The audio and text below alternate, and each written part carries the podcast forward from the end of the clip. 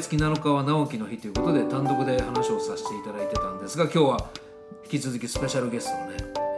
佐藤健こと佐藤健一さんが目の前に来てくれてます。佐藤健よろしくお願いします。よろしくお願いします。えーっと2回目ということでちょっとこの全国いろんなとこを旅しながらえいろんな人に食だったり体のことだったりアプローチをしてきた里犬なんですけど、はい。そんな里犬から見たら今のこの社会ってどういうふうに見えてるのかえはあんまりこう自己主張しない人じゃないですか。あ、そうですかね。10年間見てきたけどあんまりこう自分から発信はするんだけど、えあんまりこうなんていうかな自分の思想みたいなことをそんなにそガン。ガン言うタイプじゃないし。うんうんあのこだわりがあるのかないのかちょっと僕が見たら分かんないようなとこもあってねええなんか淡々とこう生きてるみたいなとこが見えるんですけど、ええはい。今この社会里犬から見たらえ多分その仲がいい星野先達えええさんからの学びもたくさんあるでしょうし、星野先達に限らず今野先生とかいろんな人とのコラボの中で里犬なりにこうコツンとこう手指が触れてるようなえええ場所もあると思うんですけどなんかどういうふうに見えてるのか。そうですね。まあいろんな言い方があったり、切り口はあると思うんですね。はい。であと僕はまあねその本当に広い巨大な目で見たら、うん。地球とかさらにそれを超えるような視点で見たらあの全部違いがあって悪いっていうのはないと思うので、いい悪いっていう話でははい。ないんですけども、はい。えー僕が実感するところで言うと、まあ一言で言うとあの人が自然から離れすぎてるなっていうのが今の社会に関してはですね。お人が自然から離れてる。はい。おそれもうもうちょっと詳しく。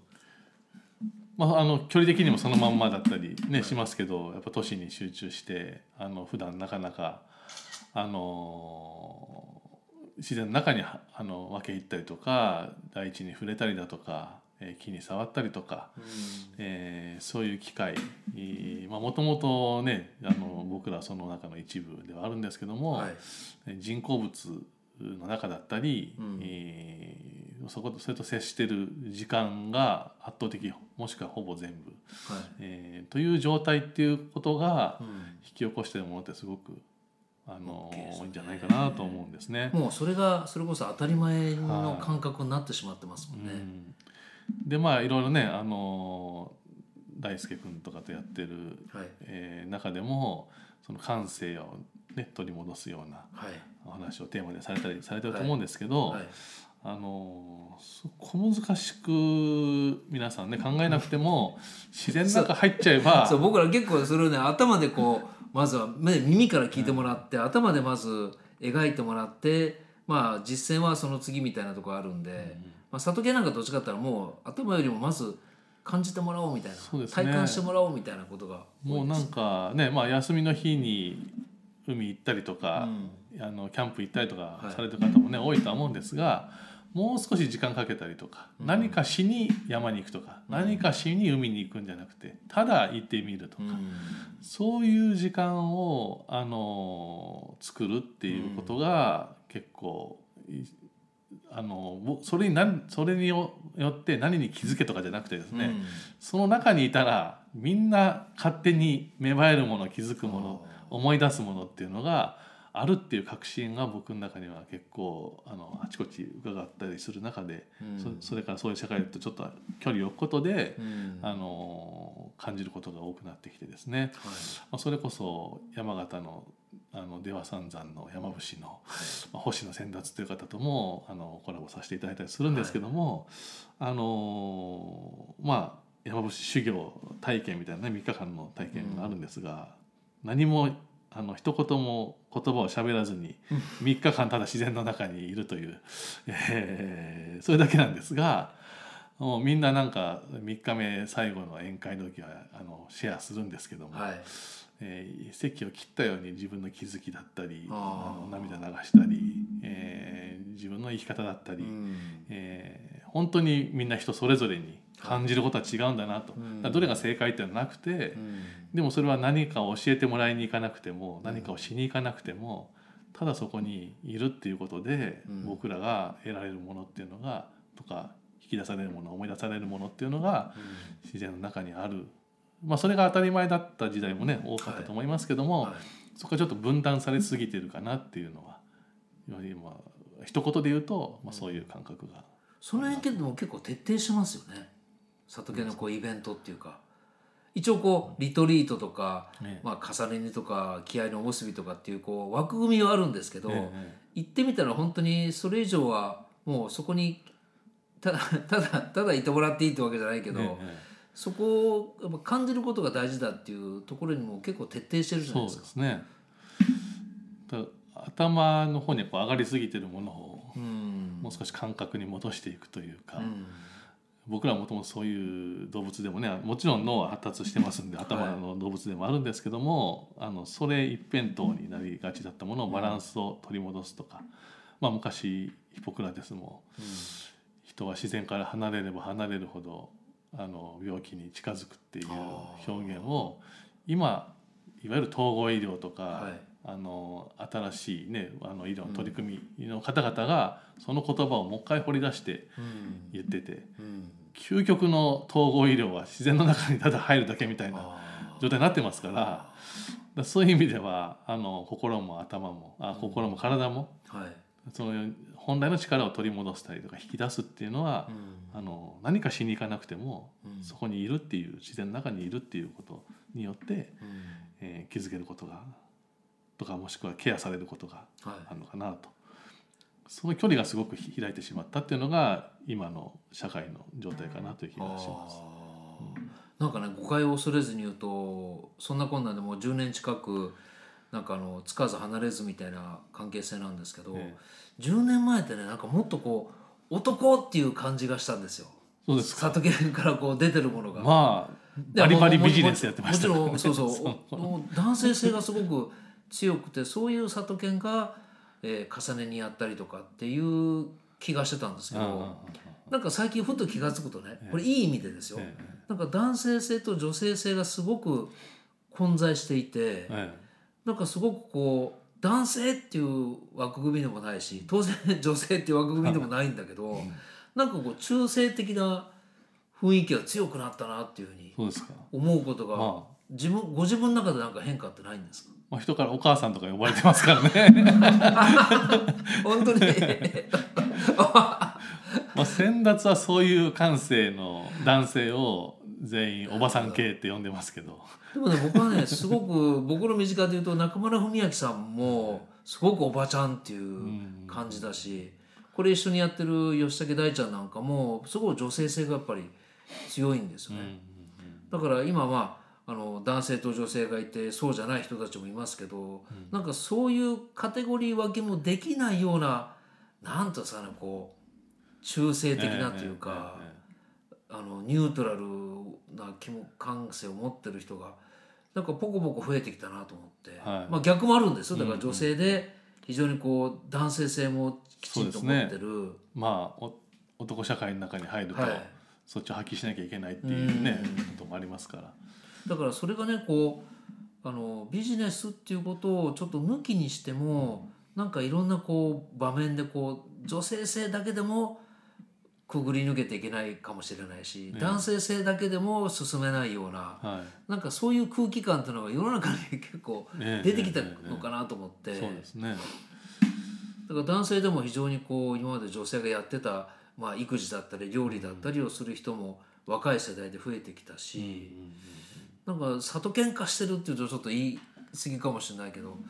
なんかもうちょっと男性もそういうふうになってくれればねうん。なんかもっとバランスが良くなるなっていう気はするんですけど。そうですね。どうなんでしょうかね。わかりません。僕は。いや里系の周りって本当いいやらしくなくて女性がすごく多いから、はそれはきっとおっしゃったみたいにおおばちゃんのいい空気感を求めてきてるのかもしれないしね。ういん。そうですね。まあ女性の感性っていうのはすごくそあのーまあ先達なんかははい山ってね昔は女人女人禁制だって言われてたけども、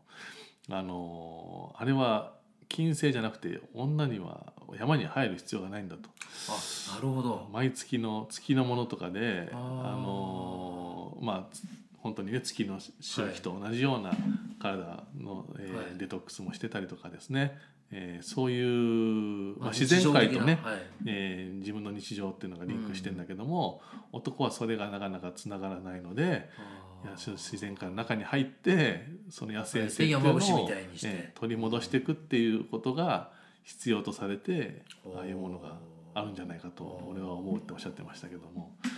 なんかその、まあ、僕とは言っても僕も里犬もあの見た感じは男性 ええ。男性なので、はいやっぱりその男性社会のだからその女性社会男性社会って分けること自体がね、えええもうなんかどうでもよくねっていう感じもするんですけど、でも男性だけを見たらまだまだそって強いじゃないですか、えええなんかそういう人たちにちょっとこう里犬が体験してることで何かアドバイスじゃないけどこういう気持ちの持った方がいいんじゃないかとかうん。なんかこういうことをもうちょっと気配りした方がいいんじゃないかみたいなことってあります？まあ、そんな偉そうに言えることは何もございませんけども あの自分自身のことで言うとやっぱりあの仕事っていうかビ今も仕事してるんですけど仕事してる感がなくて働いてるから、つい仕事っていうと前職以前のことを言ってしまうんですけどあのまあ広告業界でね IT 系の働いた時なんかはやっぱりこうスピードっていうね、えーことがキーワードになりますし、はい。効率とか結果とかね。ね、結果とかうん。効率性とかスピードとか、えーとかあとはどこに向け自分のね矢印向けて仕事するのかとか、えーそれが結構もうなんか行き過ぎるところに行っちゃってるかなっていうか、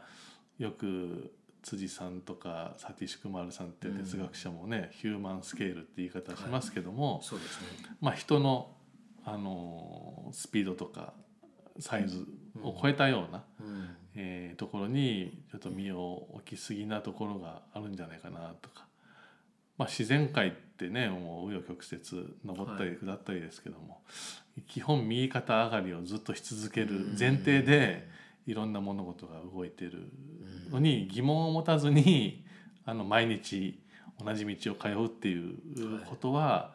ちょっと危険は感じますけどね。非常にそういうエネルギーってこう男性的なエネルギーが強かったんですかね。そうですね、まあ、だからその使い方だと思うんですけど、そのエネルギーを変える必要はないと思うんですけど、どこに向けるのかっていう意味では、